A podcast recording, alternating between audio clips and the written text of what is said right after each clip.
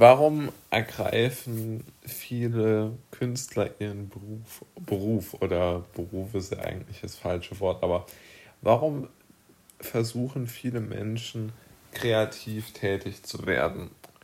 Und ich denke, die Frage lässt sich relativ leicht beantworten. Ich glaube schon, dass es sehr, sehr viel damit zu tun hat, dass man eine Art von Trauma, Rückschlag, Angst oder was auch immer bewältigen möchte. Also davon bin ich wirklich überzeugt, denn wenn man sich mal anschaut, wie die meisten wirklich großen Werke der Literatur aufgebaut äh, worden sind, welche Themen dort besetzt werden,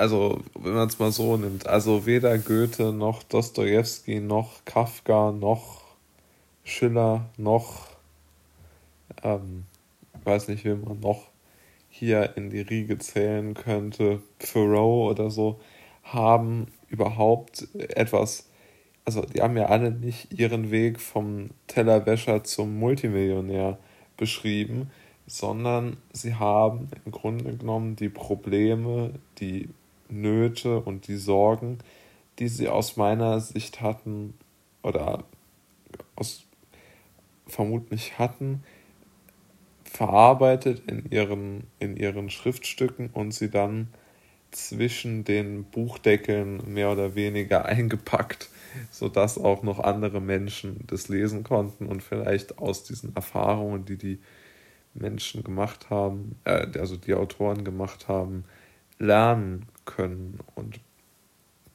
ich glaube tatsächlich, dass das oftmals der Grund war. Ich meine, klar, Goethe hat sicherlich bei Faust noch anderes äh, gemacht und das also auf eine absurd gute Art und Weise gedichtet, ganz klar. Aber trotz allem, glaube ich, sollte man auch dort auf den Inhalt schauen. Also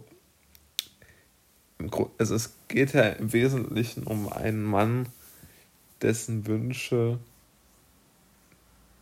niemals erreicht worden sind oder der seine Ziele nicht erreicht hat, der eine Enttäuschung nach der anderen, äh, der eine Enttäuschung nach der anderen überleben muss.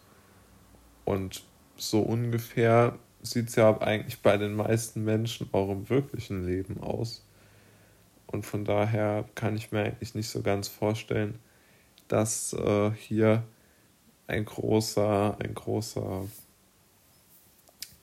Unterschied zu finden ist zwischen den normalen Menschen, die scheitern, und Goethe, der gescheitert ist und deshalb sein, sein Buch geschrieben hat. Ich denke, sicherlich hat er das nicht nur zum Verarbeiten getan in dem Fall, aber die Motivlage ist oder die, das Motiv des, des Gescheiterten dass man sich damit so identifiziert. Und Goethe hat ja den Dr. Faust nicht erfunden. Er hat ja die, die Sage oder die mehr oder weniger historische Person ja genommen, um daraus das Buch zu schreiben oder das, äh, das Stück, die Tragödie zu schreiben.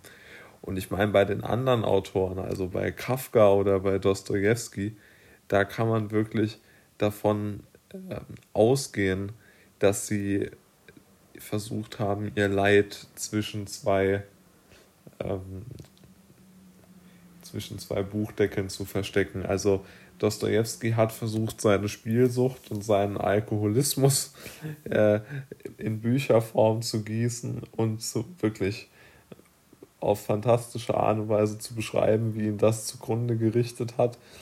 Aber ich meine, das waren ja auch keine optimistischen Geschichten.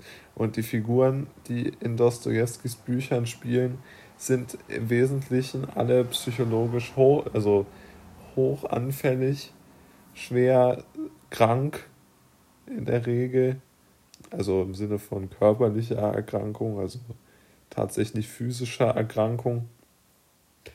Also jeder hat wirklich riesige Probleme in seinem Leben. Bei niemandem läuft es geradeaus und gut. Also wie im echten Leben. Und äh, bei Kafka ist das Ganze ja noch äh, vielleicht am deutlichsten zu sehen, aber nicht nur bei ihm wohlgemerkt. Da, das sind ja nur äh, Probleme und Sorgen und Ängste. Also das Ganze, also all seine Werke, wenn man sich mal so ein kleines Büchlein kauft, in denen ein paar Werke von Kafka gesammelt sind, dann wird man sehen, dass er dort überall versucht, sein Leben zu reflektieren, seine, seinen Schrecken zu reflektieren und sich sozusagen selbst ähm, äh,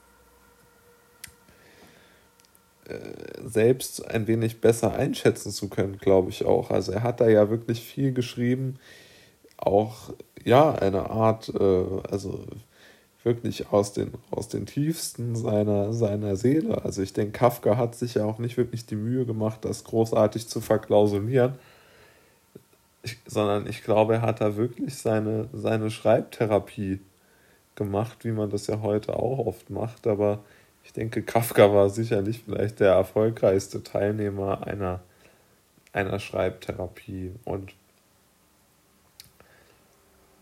über Shakespeare wurde ja immer gesagt, wie sehr muss er als Kind gelitten haben, damit er so groß werden wollte, ja.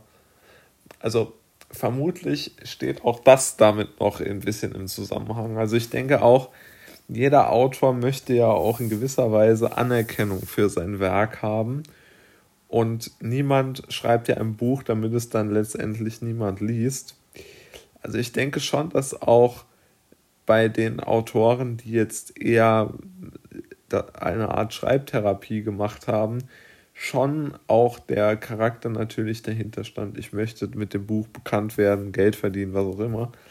Aber ich glaube nicht, dass es im Vordergrund stand. Also ich glaube, dass die Ego-Gründe vielleicht, aber ich glaube auch die nicht, aber vor allen Dingen das Schreiben als Ventil für das eigene Leid da glaube ich, sind äh, do, ähm, sich Dostoevsky, Goethe, Kafka, wer auch immer, schon irgendwo sehr ähnlich.